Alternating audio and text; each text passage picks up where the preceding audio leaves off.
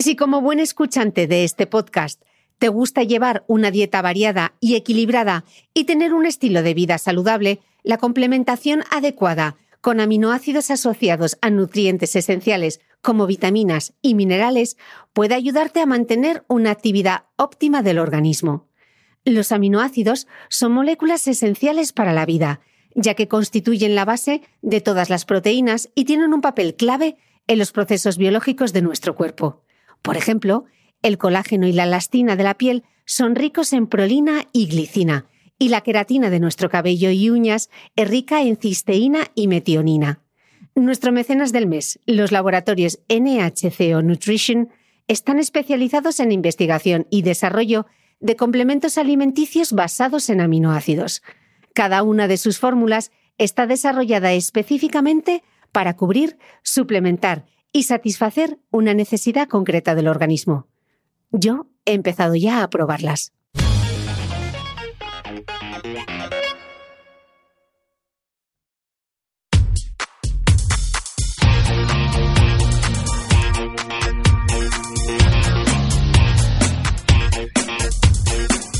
Hola, soy Cristina Mitre, periodista y autora del blog de Beauty Mail. Bienvenidos a mi podcast, donde todas las semanas charlaré con los mejores expertos de la cosmética, la nutrición, el fitness y el bienestar, para que te sientas bien y te veas mejor. La semana pasada arrancábamos la segunda temporada del podcast con un capítulo dedicado a cómo construir una rutina de belleza. Algo así como los básicos que no pueden faltar para la vuelta al Cole Beauty. Pues hoy te traigo la primera entrevista experta sobre un tema que nos suele preocupar mucho, sobre todo a partir de los 30 años. Sí, hablamos de las manchas, que se hacen más visibles en esta época del año como recuerdo que el verano ha dejado nuestra piel. Hoy, en el podcast, la dermatóloga Cristina Eguren nos explicará por qué aparecen las manchas, cómo podemos prevenirlas y qué es lo que realmente funciona para eliminarlas. Este es un episodio para sacar papel y boli, pero no te preocupes, porque en thebeautymail.es te dejaré todas las notas con los productos e ingredientes que la doctora menciona en la entrevista. Aprovecho además para darte las gracias por la acogida de la nueva temporada del podcast de Cristina Mitre. Tu apoyo me ayuda a seguir creciendo. Por eso es importante que te suscribas a mi blog de beautymail.es y a cualquiera de las aplicaciones en las que puedes escuchar mi podcast, como Spreaker, Apple Podcast o iVoox. Y ya para matrícula de honor sería que entrases en iTunes y me dejases un comentario y me regalases unas estrellas, porque así ayudas a que este podcast tenga cada vez más visibilidad. Gracias una vez más y sin más preámbulos, dentro entrevista.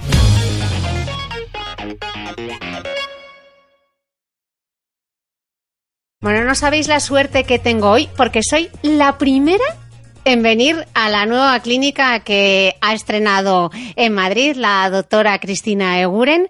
Así que, Cristina, muchísimas gracias por invitarme, por ser la prime en, estar aquí en tu despacho para entrevistarte. Bueno, ya ves qué honor. Para mí es un, gran honor que estrenes esta clínica que, bueno, abre sus puertas con toda la ilusión del mundo.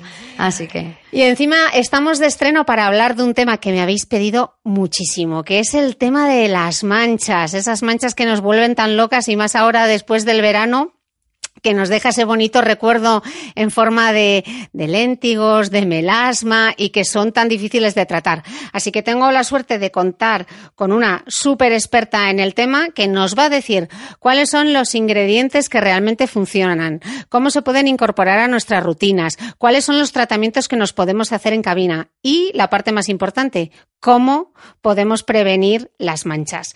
Entonces, antes de entrar en materia de saber ¿Por qué? ¿Y cómo llegamos a tener las manchas? Sobre todo a partir de los 30 años, que es cuando empiezan a hacer, eh, cuando empiezan a salir a escena. Nos tenemos que remontar un poco hacia atrás y ver cómo es nuestra piel, por ejemplo, en la adolescencia. Bueno, primero en la infancia, ¿no? ¿Qué le ocurre eh, a nuestra piel en la infancia. A ver, la piel de la infancia es la piel más sana, es a la que todos queremos volver. ¿Qué entendemos en realidad por una piel sana? Bueno, una piel sana es una piel hidratada, tolerante, homogénea en su color, es decir, que no tiene manchas, sin alteraciones en la textura y sin enfermedad activa, es decir, que no tiene un acné, que no tiene una rosácea. Eso es como... Es el sueño. Ese es el sueño. Y la piel de un bebé es así. Si un bebé que no tenga una dermatitis atópica es una piel perfecta y es a lo que en realidad eh, intentamos volver. Los primeros daños en la piel se producen en la infancia por el sol. Pero por lo demás, la piel funciona adecuadamente durante toda la infancia. Y es al llegar la adolescencia cuando empiezan los primeros problemas. Por una cuestión hormonal, eh, los andrógenos van a hacer crecer la glándula de grasa y ahí empiezan los primeros signos de, acné. ¿Y eso hacia qué? bueno, antes de preguntarte qué edad, entonces en la infancia realmente a la piel de un niño hay que hidratarla. No, si no tiene dermatitis atópica, que ya de por sí, o sea, la dermatitis atópica es una enfermedad en la que de forma per se hay una alteración de la función barrera. Por tanto, sí conviene hidratarla para reforzar esa función barrera. Pero la piel de un niño es una piel totalmente sana que en realidad no necesitaría nada externo. De hecho, eh, muchas veces la función barrera ya en la etapa adulta precisamente se deteriora por un exceso de hidratación tenemos, en mi opinión, demasiada... Eh, o sea, la hidratación, la piel en sí tiene que estar hidratada y tenemos que darle o tenemos que activarla para que las células sean capaces de retener el agua. Pero si nosotros de fuera constantemente damos hidratación a la piel, lo que le volvemos es perezosa y que ella no capte, las células no capten el agua que, pasa cerca por ella, sino que, la dejen pasar porque total ya les viene la hidratación de fuera. ¿eh? Entonces eso, bueno, lo podemos hablar más adelante y, eh, con el tema del retinol, que una muy buena forma de activarla es el retinol. Eh, pero no, a la, piel de un niño, en, realidad, si es sana, no habría por qué darle nada. Vale, fotoprotector. fotoprotector, eso sí. Em, tenemos un, os lo dejaré todo en las notas del podcast. Tenemos un podcast maravilloso con Gemma Herrerías donde hablamos cómo tiene que ser la fotoprotección en la infancia, así que podéis consultarlo más tarde. Soy fan de Gemma. Tengo que conocer. Sí, pues vamos a tener que hacer una quedada de las mitre entrevistadas en breve. Entonces, estamos diciendo que llegamos a la adolescencia, cuando ya se empiezan a notar los primeros cambios. Claro, la adolescencia ahora, mm, ¿a qué edad es la adolescencia? En torno a los 12, 13 años. O sea, aunque los hábitos del adolescente hayan podido cambiar, pero bueno, un adolescente sigue desarrollándose por cuestión hormonal y a la misma edad, en torno a los 12-13. En la mujer, en el hombre, un poquito más adelante, en los, en los niños, en los chicos, un poquito más adelante, en torno a los 14 años. Entonces, ¿ahí qué ocurre? los andrógenos van a estimular a la glándula de grasa, va a hacer que ésta aumente, que se tapone un poquito el poro y ahí ya tenemos los primeros comedones. Entonces, ¿qué es lo más importante a, con esto, a esta edad? Insistirles en la correcta si yo tuviera que elegir solo un hábito, sería la limpieza. Con limpiar bien la piel, vamos a ganar muchísimo. Si además, sobre todo en chicas que suelen estar un poquito más motivadas, se aplican una crema hidratante adecuada con seborreguladores, mejor que mejor. Pero si solo, eh, si vemos que, bueno, ellos lo complican o no se quieren dar mucha historia, por lo menos una correcta higiene. Lo ideal sería un gel limpiador, un esfoliante un par de veces por semana y algo que regule la grasa. Pero bueno, aunque sea solo el gel limpiador y en esta etapa insistir muchísimo en la, en la protección solar. Hay estudios que, que demuestran que el 80% de la radiación solar que acumulamos a lo largo de nuestra vida no, eh, eh, la acumulamos antes de los 18 años. Mm. Entonces es importantísimo y además en esta edad pierden el, el control paterno. Es decir, ellos ya van a la piscina, van a la playa sin los padres y no tienen al padre detrás que le está diciendo. Entonces, el haberles concienciado de, durante la infancia y en esta época de que se tienen que, de, la importancia de la, de la, fotoprotección es fundamental. Y además, eso, las quemaduras que más riesgo van a, van a aportar para un futuro de cáncer de piel, pues son las de la infancia adolescencia. Y, bueno, pues por eso es tan, tan importante. Y ellos también deberían utilizar protección solar. Si los adultos decimos que 365 días del año fotoprotegidos, un adolescente lo mismo, ¿no? Debería formar parte de su rutina de cuidado, ¿no? Sí, y ya hay muchos productos que incorporan una hidratación con seborreguladores y factor de protección 50, ¿eh? desde ISEAC, Clianan Solar, hay muchas marcas que, que para facilitar y ahorrarles un paso, ¿eh? y ya que simplemente tengan que limpiarse, darse la crema con el fotoprotector solar. Ya no os preocupéis que yo os veo diciendo, ¿pero qué ha dicho? ¿Pero qué ha dicho? ¿Cómo es la marca que ha dicho? No os preocupéis que estará todo en las notas del podcast. Vale, hemos pasado ya a la adolescencia donde decimos que la importancia de eh, la limpieza, cómo ahí eh, tenemos ese daño solar que se va acumulando, cómo nuestro capital solar también es finito, no que eso nos lo comemos antes de la adolescencia y chao pescado, ya no lo volvemos a tener. Esas, esos melanocitos que ya están ahí trabajando y llegamos a la década de los 20. ¿Qué, nos pasa en los 20? Bueno, en los 20 todavía pensamos que el cuerpo y la piel eh, lo aguantan todo. Y no es así, eso en un futuro no lo van a aguantar todo, pero en, en, uno a los 20 se siente todopoderoso, el cuerpo está en su máximo vigor y la piel pensamos que le, que le podemos dar todo lo que queramos, todo el daño que queramos, que lo va a aguantar. Todavía no hay tanta conciencia. El acné persiste, es una, pensamos que el acné solo es de adolescentes, bueno, tenemos un 15% de mujeres que sufren acné del adulto y un 3% de hombres, que es aquel acné que persiste o aparece a partir de los 25 años. Y además la mujer adulta lleva muy mal el acné, le acompleja mucho, eh, aunque sea no, aunque no sea tan severo como el que el del adolescente, pero lo lleva muy mal. Entonces, tenemos que eh, explicarle que no tiene que vivir con acné, que el acné hoy por hoy es curable y es tratable, que en algunos casos será más fácil y en algunos casos será más complicado, pero no, no hay que por qué vivir ni estar condicionado eh, por el acné. Y en esta edad empieza a aparecer la rosácea. La rosácea y el acné tienen muchísimo que ver. Yo siempre explico que es una, que es una, son los dos extremos de un mismo, de una misma patología, ¿eh? pero ambas dos están relacionadas con la glándula de grasa casa, lo que pasa que en el acné, eh, perdón, en la rosácea, la función barrera de la piel está mucho más alterada. Por eso, esa sensibilidad que suelen tener. Para que no sabe quién qué es una piel rosácea, ¿cómo, se, ¿cómo sé yo si tengo una piel con rosácea? Suelen ser pieles eh, sensibles, que tiene una rojez prácticamente permanente, sobre todo en las mejillas, y empiezan a aparecer granitos, eh, sobre todo en mejillas, nariz, y luego también vasos, pequeños vasos dilatados. ¿eh? Y, el, y el, eso, sobre todo vasos dilatados, granitos y rojez. Y, que, y esas, esos síntomas, esos, eso, ah, empeoran con ciertos factores, como tomar el sol, beber alcohol, cambios drásticos de temperatura. ellos refieren cómo claramente se ponen más rojos, les pica más, les molesta más. Y es una piel difícil de manejar, ¿no? Es una piel difícil de manejar, pero bueno, si se da bien en la tecla, eh, los resultados son muy buenos y, los pacientes están muy satisfechos. ¿Qué suele funcionar para la rosácea? Pues yo hay mm, de forma diferente hasta lo que ahora se ha hecho, o sea, en la rosácea y en la piel sensible en general tendemos a dar cremas para piel muy sensible, para rosácea y una vez más lo que estamos haciendo es eh, darle a la piel constantemente lo que pide, mm. lo que necesita. Y esto es como si a un niño eh, que tiene su cañita de pescar eh, y está pescando tranquilamente, de repente un día le, empezamos a dar peces y peces y pescados y pescados. El niño que hace deja la caña de pescar y coge los pescados, porque es mucho más fácil coger el pescado que pescarlo tú. La piel hace lo mismo. Si tú le das constantemente hidratación, si tú le das constantemente eh, cremas muy suavizadas para que no absolutamente nada le irrite, le vuelves perezosa, le vuelves vaga. Entonces, ¿qué es lo que hay que hacer? Activarle. Darle marcha. Darle marcha. Eso eh, yo lo suelo hacer con pequeñas dosis de retinol. Y aquí sorprende mucho y dices, retinol, pero si el retinol irrita. Bueno, el retinol inicialmente sí puede irritar un poquito, pero acabará reforzando esa función barrera. hay que empezar con dosis bajitas de retinol, con concentraciones bajas y luego ir aguantando. Pero yo tengo pacientes con rosácea que, bueno, yo misma, eh, vamos, ya eh, superé mi rosácea y ahora estoy utilizando concentraciones del 1% de retinol a diario, eh, cosa que, vamos, jamás pensé que podía, que podía utilizar pero es un concepto diferente al clásico que ahora hasta ahora hemos escuchado.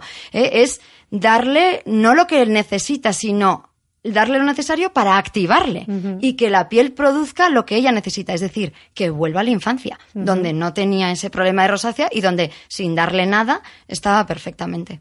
Ok, y aquí seguimos, claro que como no utilicemos protección solar, seguimos ahí. Eso el, es. el melanocito lo ponemos. Lo seguimos activando. Aquí vamos plantando las semillitas. ¿eh? Yo muchas veces cuando me llega una paciente de 40, 50 años, ahora en esta época del año, y me dice, ay, pero doctora, que me han aparecido muchísimas manchas después del verano y yo no he tomado el sol este verano. Bueno, esto no es por este verano, es por las semillitas que plantaste cuando tenías 20, 30 años. ¿eh? Las, las manchas al final, pues eso, son como una plantita. Tú plantas la semilla y no ves la planta crecer inmediatamente. Tienes que regarla, seguir regándola, que pase el tiempo y, de- y en un y en X tiempo va a empezar a al principio una plantita más chiquitita que luego se hará cada vez más grande. Con las manchas pasa igual.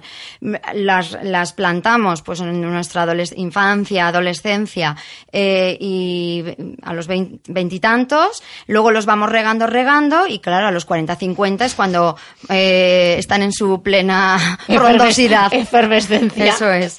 Vale, entonces ya llegamos a la década de los 30. ¿Qué le pasa a la piel a los 30? Aquí ya nos empezamos a dar cuenta que la piel no lo aguanta todo. Aquí ya. Pero- Tic-tac, tic-tac. Tic- Eso es, pero a veces es un poco tarde. No es tarde, nunca es tarde. Pero si nos hemos dado cuenta o si concienciamos a nuestros jóvenes de 20 años de que no lleguen a los 30 y se, se den cuenta que ya que, que la piel no lo aguanta todo, mejor que mejor. Pero bueno, si ha llegado esta época y eh, lo que veremos es que empiezan a aparecer las primeras arruguitas, esas manchas que ya las estamos regando. ¿Dónde aparecen las arrugas?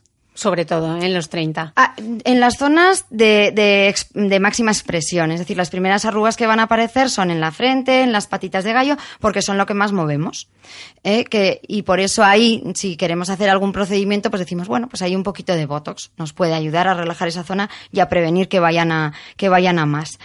Eh, y eh, y eh, aquí, en, en, esta, en esta etapa de los 30, también las, las manchas se van a hacer más evidentes. Todavía no va a haber tanta flacidez porque ya aparecerá más tarde. ¿Qué es lo que más nos va a importar? Utilizar, empezar a utilizar principios activos que nos traten estas manchas, que nos empiecen, que sean realmente eficaces y nos empiecen a, tratar todas estas manchas. Sin olvidar, por supuesto, la fotoprotección.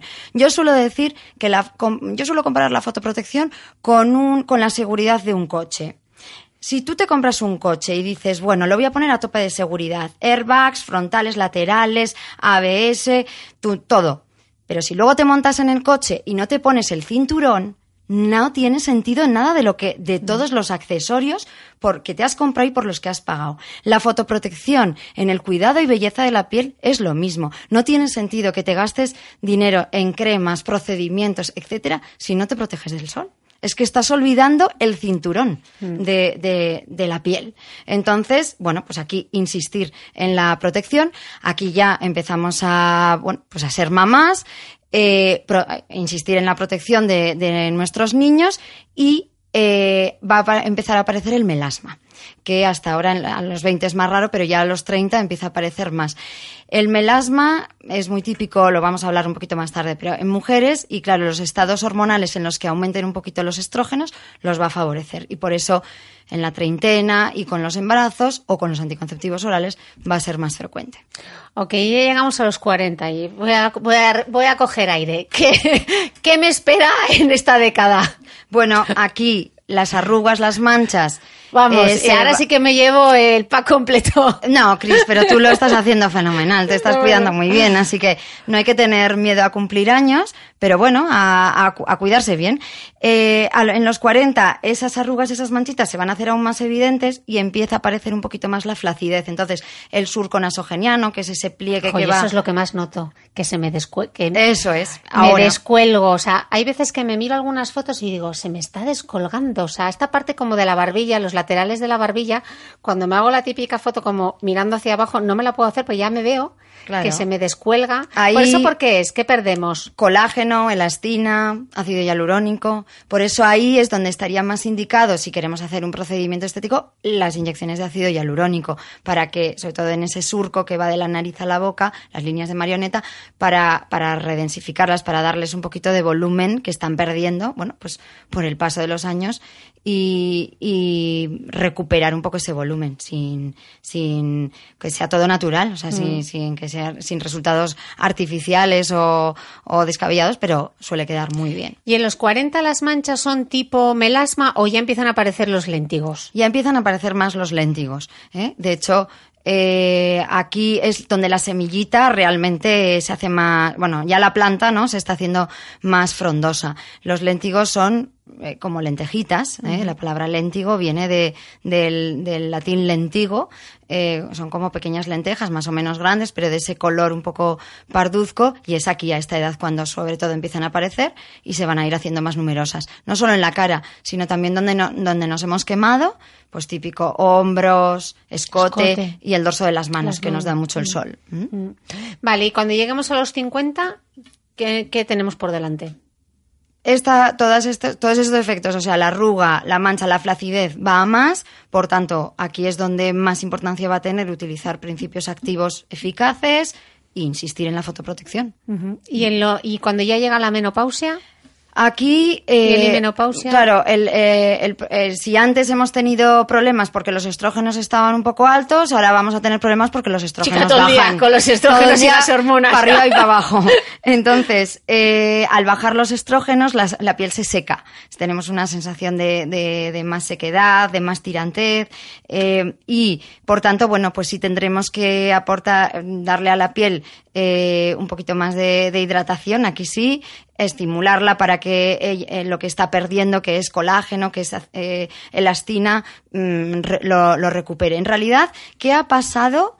Eh, ¿Qué es una piel envejecida? Es decir, si, si nosotros miramos la piel del bebé y miramos la piel de una persona de 50 años, que esté un poquito envejecida, vamos a poner, ¿qué es lo que ha ocurrido? Bueno, la, quera- la queratina, que es la parte, la capa córnea, que es la parte más superficial de la piel, se ha compactado. ¿eh? Ya no se descama como se descama antes. La piel, una piel sana se tiene que ir descamando todos los días. Bueno, pues una piel envejecida, esa capa córnea, en vez de ser blandita y, y- y jugosa, se compacta y no se descama adecuadamente, lo cual tendremos que hacer que lo haga. Ya veremos más adelante cómo. Además, el melanocito, que es la célula que, que produce y libera melanina, se ha vuelto mucho más inestable. Lo hemos ido regando o sea, por el- con el sol, se ha vuelto mucho más inestable. Entonces, a la mínima empieza a liberar melanina y producir manchas. Los vasos se han dilatado ¿eh? y por eso eh, vemos como pequeños vasitos como como ve- vemos en la, en la cuperosis, efectivamente. Y entre otras cosas se ha dilatado porque lo que lo sostiene, que es en la, en la dermis, el colágeno y la elastina, se ha reducido mucho. Entonces, digamos que no tiene tanto sostén, entonces se tiene más tendencia a dilatarse el, el vasito. Ha disminuido el colágeno, la elastina y además la grasa se va atrofiando, o sea, tenemos menos grasa, los ligamentos sujetan menos y ya la gravedad pues hace el resto. Los abollones que decía mi madre. Ya no son arrugas, son a- me han salido unos abollones. Eh, decíamos al principio de la entrevista que las manchas eran un poco la herencia que nos iba, ese recuerdo que nos hemos traído de las, de las vacaciones. Y una pregunta muy habitual que por lo menos a mí me llega mucho en redes sociales es, Cris, es que no sé lo que ha pasado, porque he estado todo el verano echándome fotoprotección, eh, utilizando factor de protección 50, oye, y me han salido unas manchas terribles. Yo ahí lo que le contesto es de aquellos soles, estas manchas. Es decir, no es el sol de este verano, es el sol de cuando eras adolescente, de cuando tenías 20 años y no te protegías. ¿eh? La semillita, o sea, ya plantaste la semillita y bueno, el verano lo que hace es regarla un, pro- un poquito más. ¿eh? El último sol es el que lo, lo- lo hace más manifiesto, pero no es el culpable no es el culpable de todo, es un acumulativo. Al final es que esto se va acumulando. Por supuesto, aunque tengas 40 años y tengas manchas, hombre, protégete porque si no vas a seguir acumulando. Y ya no solo manchas, todo el riesgo de cáncer de piel, que en el fondo eh, es mucho más preocupante. ¿eh? Y cada vez es verdad que estamos viendo cáncer de piel en personas más jóvenes en 30 años, 40 años, ya tenemos eh, personas con, con queratosis actínicas, que es un precáncer, no es un cáncer, pero con vasos celulares. Y, y por tanto, bueno, pues tenemos que hacernos conscientes de la principal causa que es el sol. Mm. Eh, mencionábamos antes, estábamos hablando del melasma, que solía aparecer en los 30 años, de los léntigos solares que aparecían en los 40, pero yo creo que es el momento de que expliquemos ¿Cómo, ¿Cómo sé yo si me mira al espejo y me veo una mancha y digo, ah, esto es melasma, ah, no, esto es un léntigo solar? ¿Cómo los diferenciamos? El léntigo solar, como os decía antes, eh, viene de la palabra, viene del latín lentigo, que significa lenteja. Y es que verdaderamente son como pequeñas lentejas, a veces más grandes que el tamaño de una lenteja, pero suele ser de ese color parduzco, redondeados y generalmente bastante bien delimitados. Eh, mientras que el, melasma es mucho más difuso.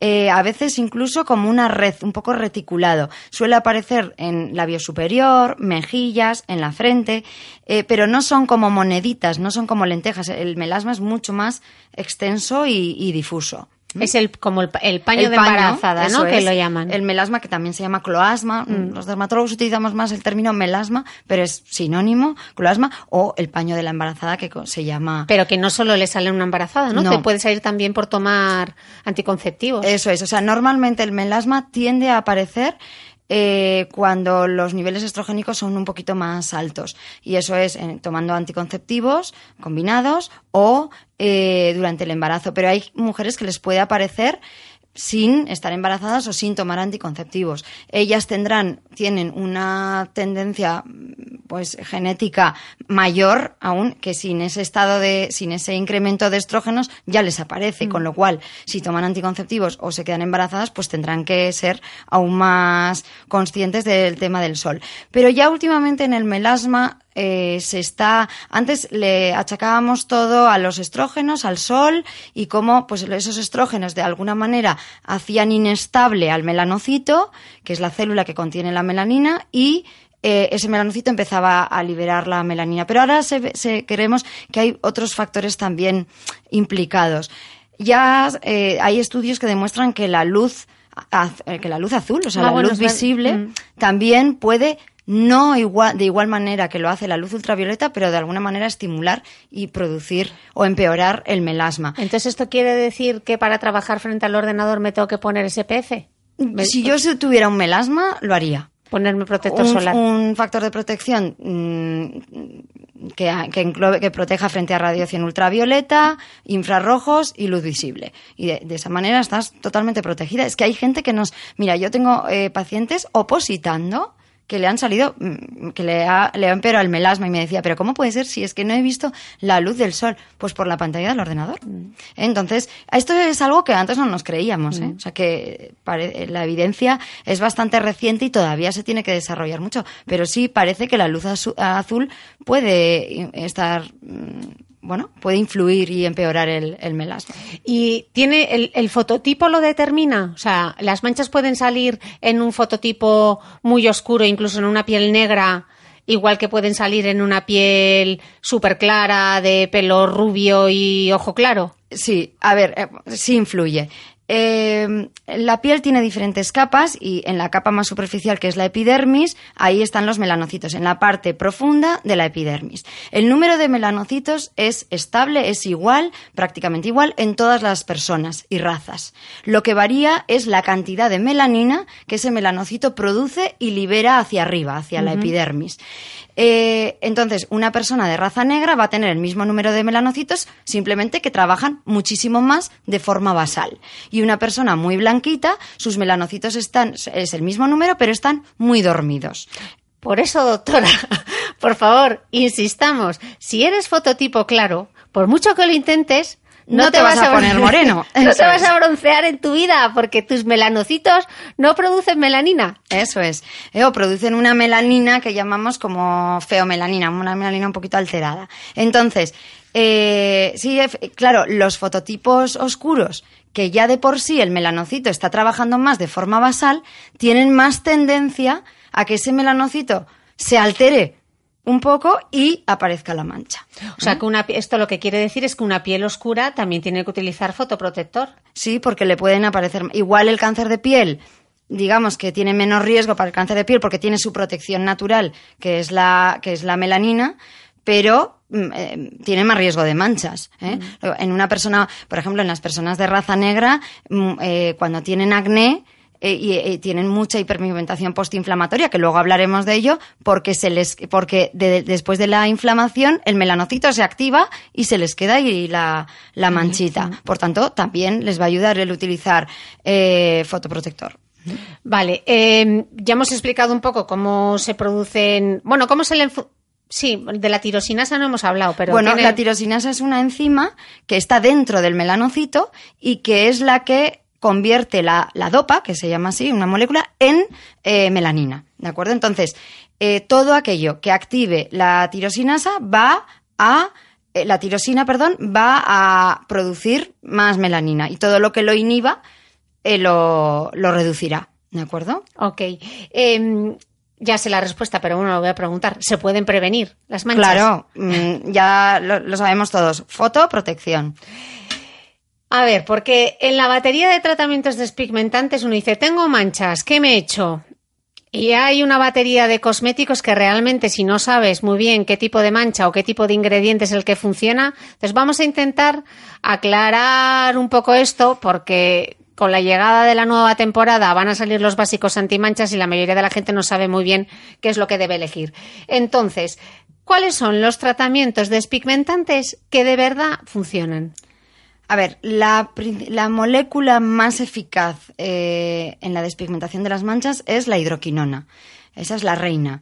Eh, la utilizamos en una concentración de un 2 a un 5%. En España la tenemos comercializada ya hecha eh, al 2 y al 4%, que por ejemplo pues el licoforte, el pigmentasa son hidroquinonas al 4%.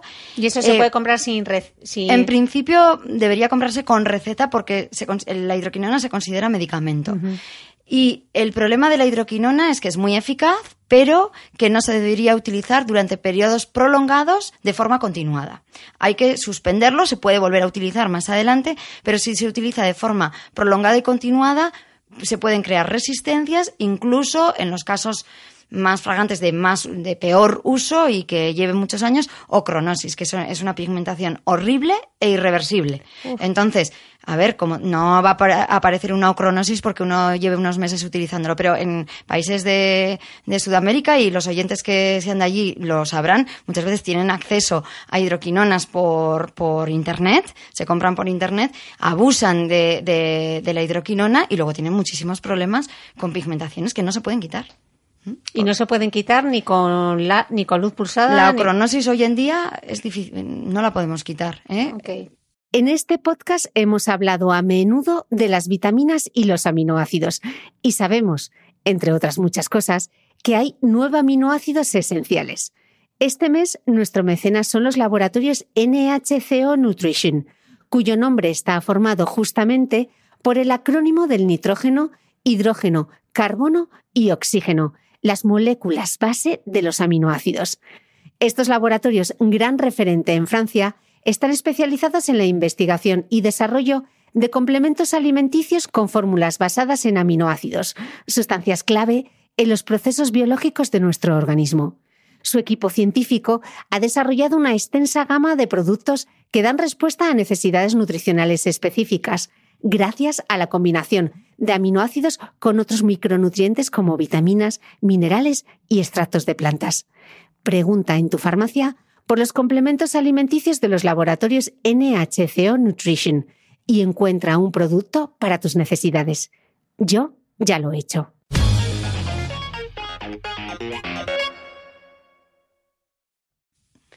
Pues no lo, no lo utilicéis. no lo utilices mal. La hidroquinona hay que utilizarla y va a ser muy útil, pero yo sí ahí, bueno, llevaría un, un control médico, ¿eh? porque efectivamente hay que utilizarla correctamente, los meses adecuados, luego suspenderla, se puede volver a, a reintroducir, pero sí con un pequeño control.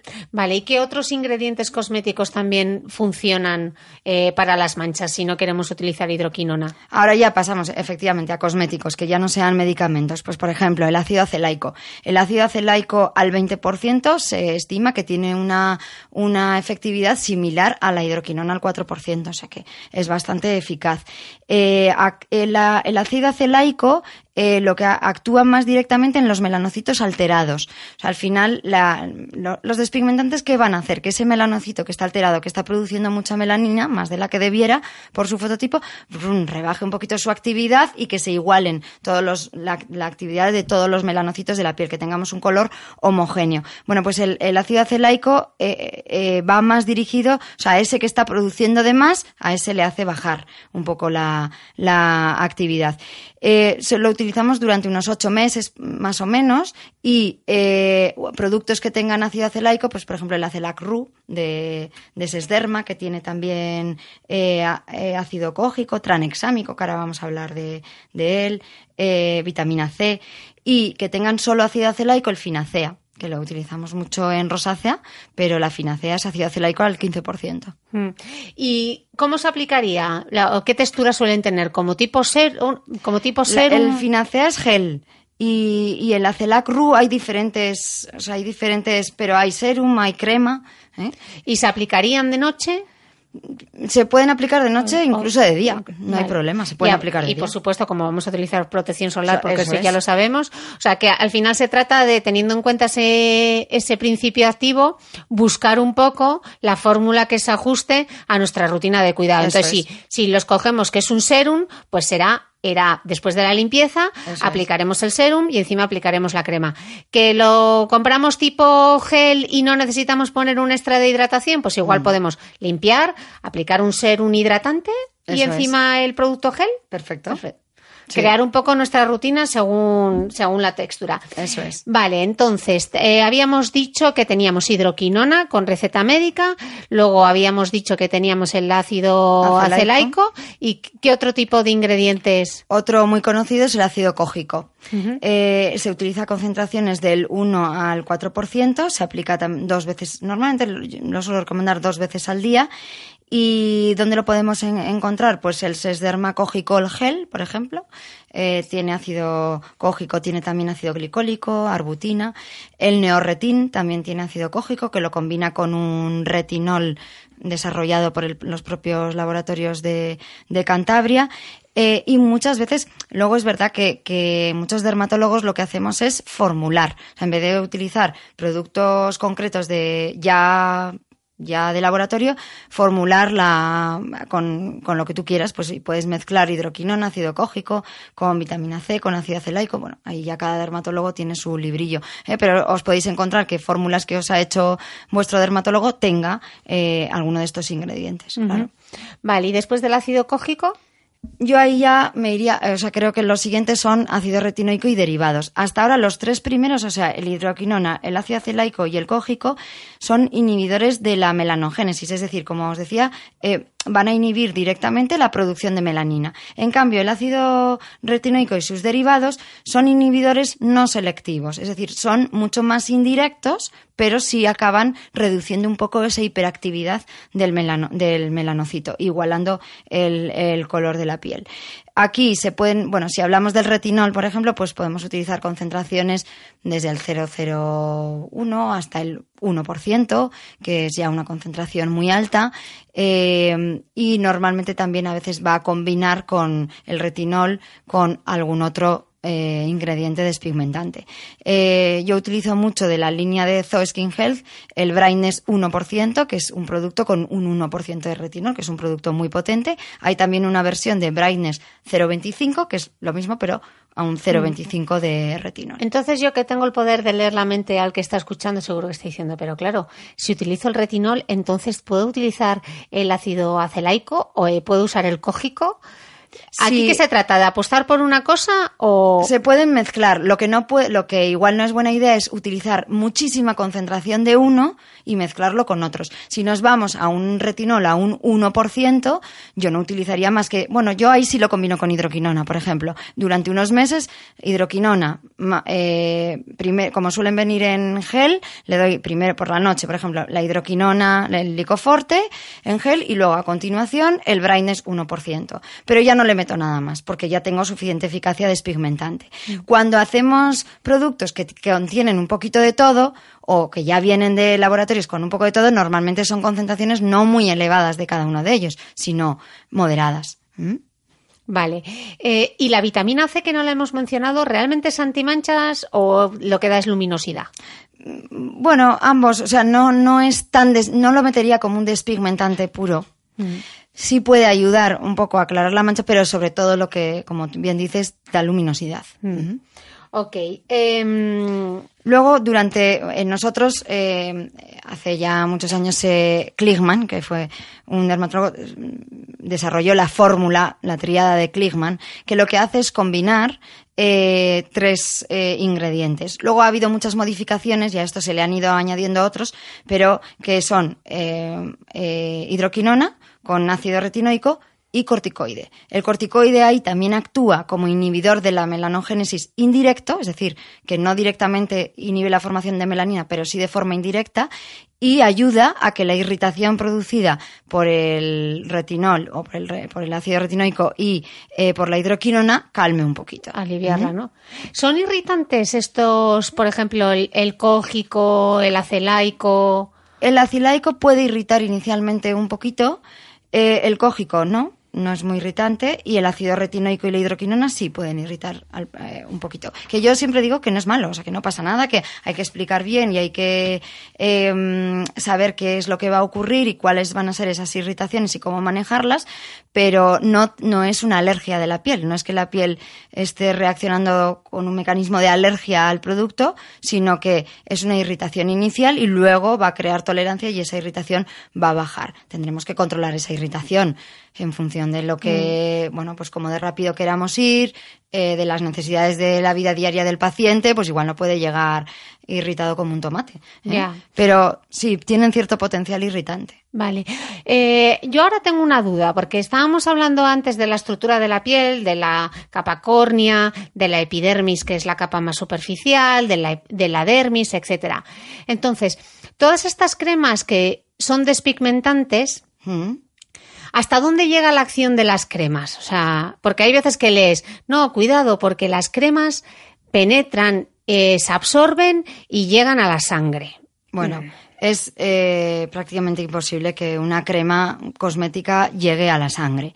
Eh, de hecho, mm, a ver, un, cosmético normalmente lo que va a hacer es llegar a actuar en la epidermis y como mucho, y si se vehiculiza bien, llegamos a la, a la dermis. Y ahí, eh, de hecho, cada vez hay sistemas más sofisticados de vehiculización de principios activos para llegar, para que el, para que el, el ingrediente activo se libere donde queremos y cuando queremos, porque ahí está la gracia. Pero que un cosmético se absorba, mm, yo diría que es falso. Eh, de hecho, si, si eso fuera así, es decir, tenemos una regulación europea muy estricta, férrea, que regula muy bien todos estos productos y yo creo que como consumidor podemos estar tranquilos, no hay ninguna teoría conspiratoria por detrás que nos vayan a, a- a vender productos que sean dañinos para nuestra salud, siempre y cuando se compren por los canales habituales y legalizados de venta. De hecho, en cuanto a la cosmética natural, yo no estoy en absoluto en contra de la cosmética natural, pero hay que tener en cuenta que la cosmética natural tiene menos regulación que la cosmética al uso. ¿eh? Y muchas veces eh, podemos encontrar productos que para la salud son más dañinos vendidos bajo el lema de cosmética natural que el de la cosmética habitual. Por llevar el, el apellido de natural no significa que sea mejor. ¿eh? Yo siempre, bueno, el tabaco es, natura, es una planta y puede hacer mucho daño. La coca es una planta y es muy natural y puede hacer mucho daño. Es decir, cuidado con lo natural. No significa que por ser natural se, se, se, eh, tenga ingredientes menos eh, alergénicos o, potencialmente menos dañinos. No, no. De hecho, es que en muchos casos vemos que tienen menos regulación. Ok, y entonces, eh, o sea, que, que penetre, que esa crema o ese despigmentante sea capaz de mm, hacer diana en el melanocito, etcétera. Que penetre no quiere decir que se absorba, ¿no? Que es. creo que a veces Una cosa, eh, a ver, los vasos sanguíneos están, hem- hemos dicho antes, tenemos la epidermis, que es la capa más superficial, la dermis, que es la capa donde están eh, todos lo, todo el colágeno, la, mm, la elastina y los vasos más, más superficiales. Y luego viene ya la grasa con todos los vasos más, más gordos y más, y más profundos. Entonces, eh, la- los, los principios activos no pueden llegar a este, hasta ese vaso profundo y absorberse al, al torrente sanguíneo. Como mucho llegan a la dermis y ahí se quedan y ahí ejercen su, su actividad. ¿De acuerdo? Entonces, no, no van a pasar directamente a- al torrente. Sobre todo porque están regulados como cosméticos. Eso si es. fuese un medicamento, la regulación sería, Eso imagino, es. ¿no? Sería Eso es. Un medicamento, si tenemos medicamentos que pueden llegar a absorberse y por eso tienen la clasificación como medicamento. Y en este caso es un cosmético. Bueno, por eso al final, aunque la cosmética funciona, y claro que funciona, una crema que te diga que es una crema Botox es una mentira, es una mentira, o sea, no puede llegar a, al nervio y, eh, digamos, em, disminuir su función y hacer que el músculo se contraiga menos. Sí, bueno, puede tener un, un efecto eh, de un poquito de, de, estirar un pelín la piel y dar ese efecto Botox, pero no es que eh, actúe como el Botox. El Botox hay que pincharlo para que, para que llegue a actuar donde queremos que. Bueno, pasa también como, con moléculas como el colágeno, ¿no? Que es demasiado grande. O, con ácido hialurónico de alto peso molecular no se absorbe a través, no se, no penetra, es que ahí ni penetra. ¿eh? Eh, una cosa es eso, lo que decíamos, que penetre y otra que se absorba al torrente sanguíneo. Ahí el problema es que muchas veces no penetra porque son moléculas muy grandes. Pero todo esto está perfectamente regulado, es decir, la, la Unión Europea ni, ni las regulaciones españolas permiten que haya cosméticos que tengan principios activos potencialmente dañinos que se absorban y que el usuario pueda, pueda utilizarlos sin control. Eso no existe. Vale, aclarado este punto, eh, retomamos, me parecía importante hacer este pequeño matiz, retomamos el tema de las manchas. Yo quería preguntar, porque mm, yo, antes de, marchar, un último ingrediente activo que eh, además ha sido el más novedoso y que actúa frente a las manchas, que es el ácido tranexámico. El ácido tranexámico. Hay de establo gema, además. Ah, pues no, lo, mira, no le oí. Eh, que, o sea, es, es, una, es oral, es, eh, es ácido, eh, bueno, eh, comercialmente se llama amchafibrin y eh, es, actúa como procoagulante, es decir, lo damos a mucha más dosis para, por ejemplo, mujeres que tienen hemorragias muy abundantes o cuando en una intervención se pone en vena, cuando antes de la intervención, cuando queremos disminuir el sangrado por la, hemorragia de la intervención. Bueno, pues se ha, se ha descubierto que esa molécula tiene eh, capacidad de, mejoría del melasma eh, y, de las, y, de la, y de la hiperpigmentación postinflamatoria incluso. Entonces, el ácido tranexámico se toma vía oral, eh, medio comprimido de, de la amchafibrin 500 dos veces al día, medio por la mañana, medio por la noche, y se puede utilizar también vía tópica. ¿eh? De hecho, ya hay productos como el Acelac Ru que ya lo contienen.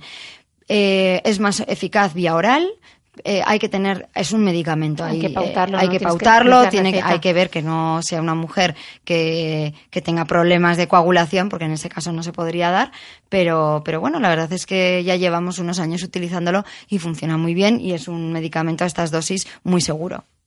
Eh, ok, pues yo lo que quería preguntar ahora eh, hay un post en mi blog porque el invierno pas, bueno, la primavera pasada me hice tratamiento con luz pulsada para tratar algunos léntigos y la verdad que me quedé la super, doctora Molina. con la doctora Molina y me quedé súper contenta. Y en la entrevista con la doctora Molina ella decía que eh, los léntigos, para los léntigos, los dermatólogos sí que habéis conseguido dar respuesta, pero que el melasma todavía se resiste un poco. Sí, el, el problema es que en el melasma es muy difícil eh, eliminar completamente esa hiperactividad del melanocito.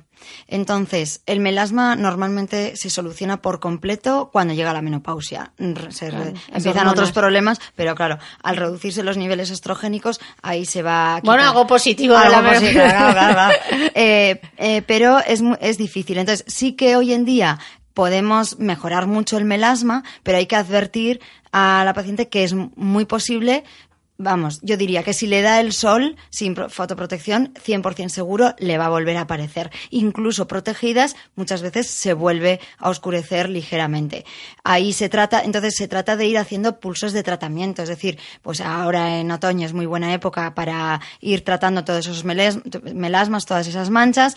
eh, mejoran para Navidad, enero y luego ahí empieza ya en marzo, abril la nueva batalla de que se acerca la primavera y el verano. Entonces ahí les dices, bueno, pues fotoprotección tópica, fotoprotección oral, más lleva un- una pamela, que te veas guapa, que te veas bien, pero protégete. Aún así, bueno, pues aún así, y ahí está el fiel reflejo de que aún así el sol da. O sea, es que el sol nos llega aún con toda esa fotoprotección y, y va y puede oscurecerse un poquito el, el melasma, pero en el otoño siguiente pues se vuelve a, a tratar. Mm. Hemos hablado antes de la cosmética, del- de la cosmética con receta que nos nos pueden dar los dermatólogos, pero no hemos tocado un poco las plataformas o la paratología que se puede utilizar un poco para, para tratar las manchas. Cuéntanos un poco para, las, para el fotorejuvenecimiento, es decir, para quitar todas esas manchas y mejorar la textura de la piel, eh, una de las estrellas es el IPL, eh, la luz intensa pulsada, que en inglés, sus siglas en inglés es IPL.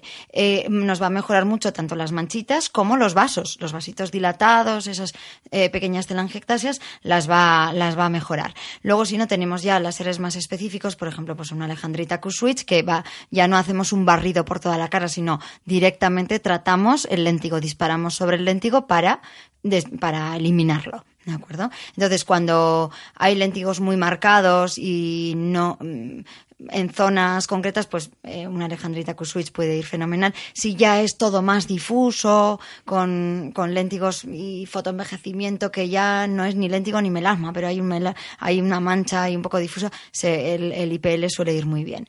Hay que tener cuidado con el melasma porque el IPL incluso lo puede Empeorar. Empeorar, lo puede enfadar, que yo digo, y hacerse más pigmentado. Ahí, eh, bueno, pues hay que ponerse en manos expertas y, y valorar bien. Hay quien sí utiliza eh, ciertas tecnologías para, para, tratar el melasma, pero en general solemos tratarlo más con, con, cosmético, con tópicos y con peelings incluso. Mm. ¿Cuál es tu tratamiento? Si tú tuvieses que decir mi tratamiento estrella o mi receta, la mi receta para tratar eh, el melasma o ¿Qué dirías? ¿Para ti cuál es el combo ganador? Mm, sin duda alguna, los tópicos. O sea, que decir, creo que es fundamental. Bueno, por supuesto, ni mencionar la protección al sol. Es mm. que si no, no hace nada. Le va a volver a aparecer eh, tan o más pigmentado. Pero aparte de la fotoprotección, los tópicos. Yo ahí lo que hago es Mm, e introduzco la hidroquinona durante tres meses. Muchas veces lo combino con un anchafibrin oral,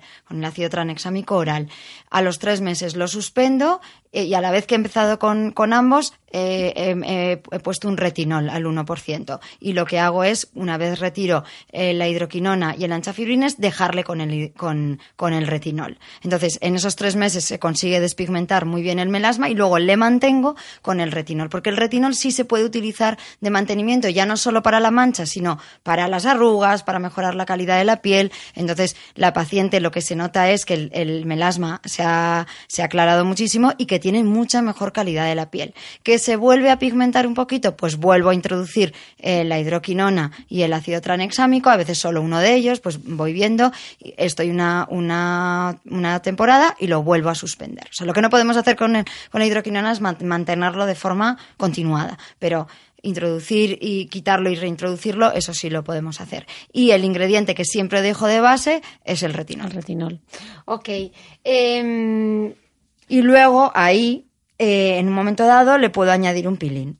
Eh, un peeling químico. Un peeling químico. Además, el peeling químico va a funcionar mucho mejor si ya tú has estabilizado un poquito al melanocito con los despigmentantes, con la hidroquinona, y si em, has tratado la piel con retinol, porque va a, va a penetrar mucho más. ¿eh? Un peeling hecho sin preparación previa o uno hecho cuando la, la piel está bien preparada son peelings completamente diferentes. O sea, parece que estás aplicando otro, otro peeling. ¿Y ese tipo de peeling químico, alfa hidroglicólico o...? Eh, yo suelo utilizar, pues con, hay muchos, ¿eh? pero tricloracético, muchas veces combinan pues tricloracético, glicólico, salicílico, eh, hidroquinonas, a peelings con mascarillas de hidroquinona, mm. pero que a concentraciones ya más altas que las que se utilizan, que se dejan durante unas horas y luego se, se retiran. Pero yo siempre lo suelo hacer un poco como guinda del pastel, es decir, primero preparo bien la piel y, y despigmento con tópicos y luego le puedo añadir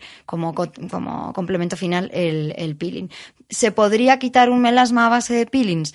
Sí, se podría quitar, pero yo creo que es mucho más costoso en tiempo, en, en, dinero y no estás preparando la piel día a día. Al final, como en el, como en el deporte, nos ponemos, ¿tú cómo te pones en forma? ¿Corriendo una maratón de 40 kilómetros o corriendo todos 42, los 42, 42. o corriendo todos los días 4 kilómetros. Corriendo mm. todos los días 4 kilómetros. Así mm. es como te pones en forma. ¿Que haces la maratón? Fenomenal. Mm. Pero estás estás mucho, si ya te has puesto en forma, en realidad lo que te pone en forma es Mm. eh, correr todos los días cuatro kilómetros. Pues esto es un poco parecido. Por supuesto que te puede dar un impulso y ayudar el peeling, pero eh, yo creo que esa preparación y ese trabajo de la piel día a día es lo que más cuenta. ¿Veis? Y os lo digo siempre, que hay que tener rutinas, que hay que adquirir buenas rutinas y buenos hábitos para que luego la cosmética funcione. Mencionamos antes un tema que me parece importante, que es la hiperpigmentación, hiperpigmentación inflamatoria. Eh, ¿Esto qué es? ¿Cuándo se produce? Bueno, el HPI, que es como muchas veces lo abreviamos porque es largo, hiperpigmentación postinflamatoria, como dice su nombre, es la pigmentación, las manchas que aparecen después de una inflamación.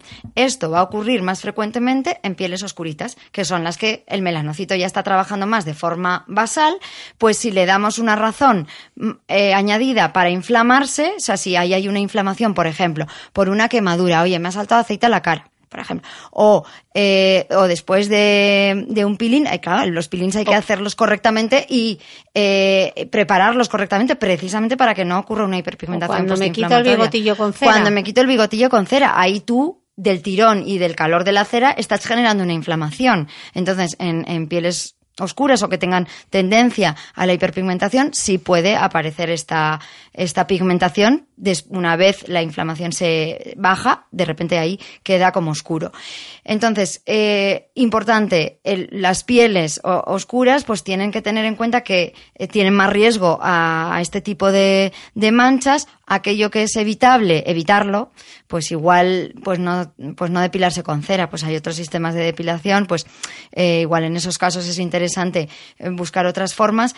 Y si ha aparecido la hiperpigmentación, pues por una quemadura o por eh, o después de un procedimiento, a veces si puede, uno de los riesgos es que aparezca algo de pigmentación, intentar protegerlo del sol. La hiperpigmentación algo que tiene de bueno es que generalmente mejora sola, eh, va a ir mejorando el tiempo, juega ahí a, favor y se va a ir aclarando protegerla mucho del sol, pero sí se pueden utilizar eh, despigmentantes para que ese proceso sea un poquito más acelerado. Ok, las mencionamos antes un poquito, pero no entramos en materia. Eh, estamos hablando de las manchas oscuras, de los léntigos, del melasma. Pero ¿qué pasa con las manchas que son vascularizadas? Con las Ahí- manchas rojas. Ahí eh, aparecen efectivamente por vascularización, entonces ahí prácticamente el único arma terapéutica que vamos a tener son las plataformas de IPL, de láser, que efectivamente rompan ese vasito eh, que está dilatado y o los vasitos que hay de más y, y sí, pues lo rompan. Vamos, que para eso no existe ningún cosmético que realmente No, sea efectivo, ¿no? no, realmente no. Más que camuflarlo Puede, con el maquillaje. Eso es, hay ciertos camuflajes que pueden, pero mm, luego sí que, bueno, está eh, salió el mirvaso. El mirvaso es un, eh, un producto que lo que hace es contraer un poquito el vaso. Pero eh, bueno, cuando salió pensábamos que iba a ser bastante revolucionario, luego se quedó en menos porque, claro, es una contracción temporal. A las 12 horas el paciente vuelve a estar como estaba y si es un producto que produce bastante irritación, eh, a veces no es del todo bien tolerado en pieles como, como la rosa, claro, eh, lo, lo estaba muy dirigido a rosácea que ya de por sí tienen ahí una piel sensible y la función barrera alterada, con lo cual no es un producto que haya cuajado bien. Pero a nivel tópico era lo único que funcionaba. El resto nos vamos a tener que ir ya a procedimientos de, de láser o IPL. Mm. Y yo como os escucho, estoy introduciendo en todos los podcasts que estoy grabando la pregunta del oyente, así que ya sabéis que podéis escribirme a través de redes sociales, en mi perfil de Instagram de Beauty Mail o a través de mi blog, donde tenéis mi mail de contacto. Entonces, la pregunta del oyente que, que me ha parecido muy interesante es ¿qué son los lunares y qué son las pecas? Muy bien. Bueno, ¿Y cómo se forman? A ver, eh, los lunares y pecas son, como vulgarmente llamamos, a lo que los dermatólogos llamamos nebus melanocíticos. Entonces, eh, los nebus melanocíticos son como un acúmulo de melanocitos. Os hemos dicho que el número de melanocitos es estable en todas las pieles, ¿no? Eso es el color general de la piel. Pero cuando eh, por, mm, por cuestión genética durante el desarrollo del feto, ahí ya se van a, agrupar pequeños melanocitos formando un nido, un grupito, y eso es lo que visualmente vemos como una peca oscura. Y hay dos tipos de nebus melanocíticos. Unos, las de las adquiridas, que son las que van apareciendo a lo largo de la vida, que son las más habituales. El 90% de los nebus son nebus adquiridos o las congénitas, que son las que aparecen en el nacimiento, ¿eh? que los típicos antojos, bueno, pues eso eh, puede ser un nebus melanocítico congénito y un 10% más o menos de niños puede tener algún nebus melanocítico congénito. Normalmente los congénitos son más oscuros, son más grandes, van creciendo a medida que el niño también va, va creciendo eh, y los nebus melanocíticos adquiridos van apareciendo a lo largo de la vida y es muy típico que vayan madurando y que al madurar se abulten. Y entonces la, muchas veces pensamos, uy, yo aquí tenía una peca y se me ha transformado en verruga. Bueno, no es que sea una peca que se ha transformado en verruga, sigue siendo peca, sigue siendo un nebus, simplemente que ha madurado y al madurar se abulta. Y muchas veces hasta le sale un pelito, que ya, ¿no? lo que tenía la bruja de los cuentos en la nariz, no es una verruga, es un, nebus. melanocítico intradérmico, es decir, un nebus madurito. O lo que tiene Cindy Crawford, que es muy sexy, no todos los nebus son feos. Mira, ella además ya le ha madurado y se le ha abultado, pues eso es un nebus melanocítico intradérmico. O lo que tenía Enrique Iglesias en la mejilla, que se lo quitó, si miráis en la hemeroteca y os estáis para atrás y ponéis Enrique Iglesias peca, veréis que, que tenía un nebus melanocítico que se lo quitó. Se pueden quitar si no gustan esos nebus que ya se han abultado y son muy maduritos. Si si, no gustan o se enganchan, por ejemplo, si está en la zona del sujetador, se pueden quitar con resultados estéticos muy buenos. Y entonces esta gente que dice, no, a mí es que me gustan mis pecas porque me dan como aspecto juvenil. Las becas al final son lentigos, o sea, son Bueno, claro, lo, que, lo que el paciente llama peca puede ser eso, el nebus, o hay veces que son lentigos solares o efélides, que son como parecía los lentigos, pero, pero aparecen más en niños y se ponen y se quitan. Típicas pequitas de niño mm. que aparecen y luego se quitan después del verano. Entonces, eh, una cosa es que te gusten tus, tus nebus melanóticos o tus lunares que van apareciendo, pues esos es mejor que te gusten porque ahí se van a quedar siempre. Y no aparecen por el sol, aparecen porque tú estás predispuesto a ello genéticamente. Y otra cosa es, son las manchas del sol. Al final, eh, que te guste el daño solar en tu piel, pues pues no, no, es buena idea.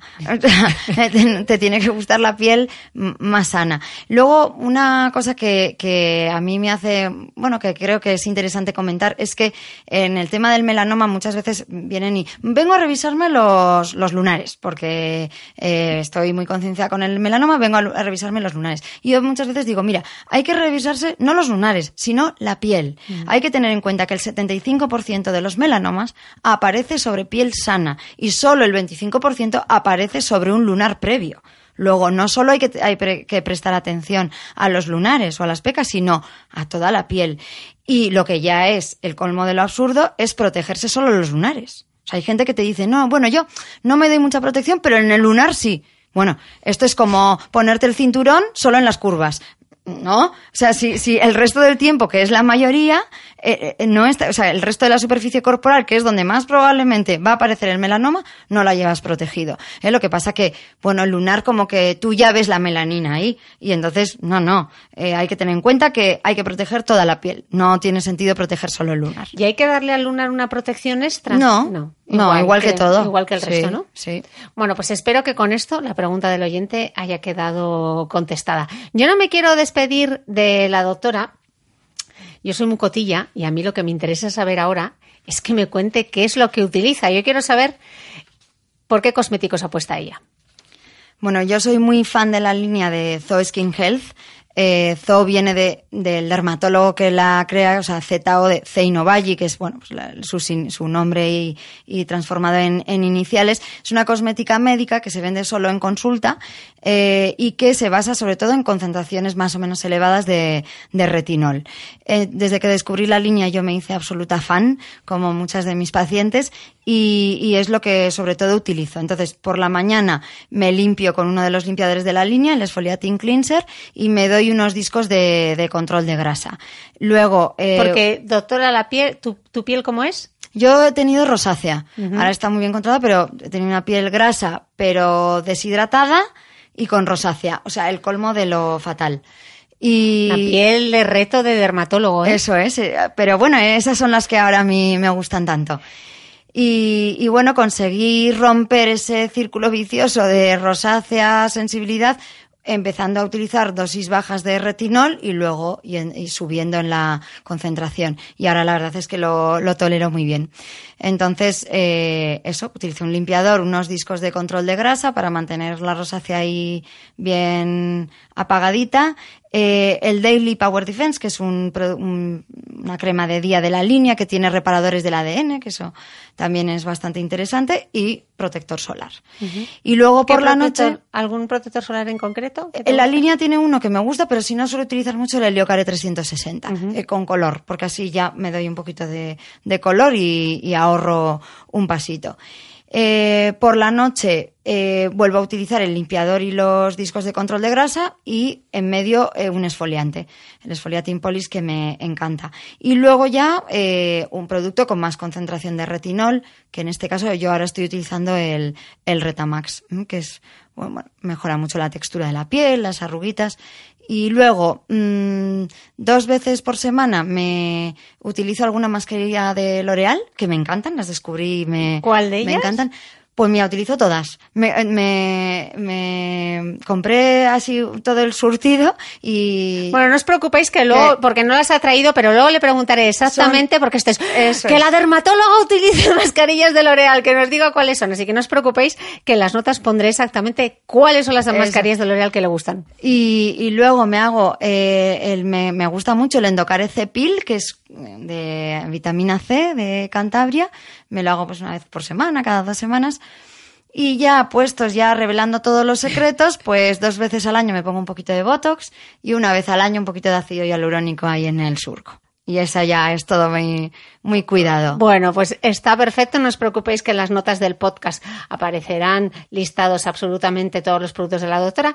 Y como os estáis diciendo, pero Cris, es que ha hablado de retinol y no nos has contado mucho retinol. No os preocupéis porque este capítulo va a ir con una cápsula de contenido extra que vamos a grabar ahora en la que la doctora nos va a contar todo y absolutamente todo lo que necesitas saber sobre el retinol, pero ese será en breve. Hasta aquí la entrevista con la doctora Eburen. Muchísimas gracias, Muchas Cristina. Gracias. Eh, repetiremos seguro. seguro.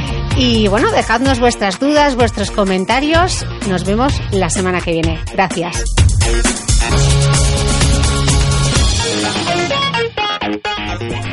Si no quieres perderte ningún capítulo del podcast de Cristina Mitre, no olvides suscribirte a mi blog de beautymail.es y a cualquiera de las aplicaciones en las que puedes escuchar mi podcast, como Spreaker, Apple Podcast, Spotify o Evox.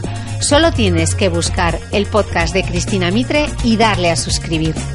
Y un último favor, si entras en iTunes y me dejas un comentario y me regalas también unas estrellas, ayudas a que este podcast tenga cada vez más visibilidad y pueda seguir creciendo. Gracias de nuevo y te espero el próximo domingo con una nueva entrega del podcast de Cristina Mitre.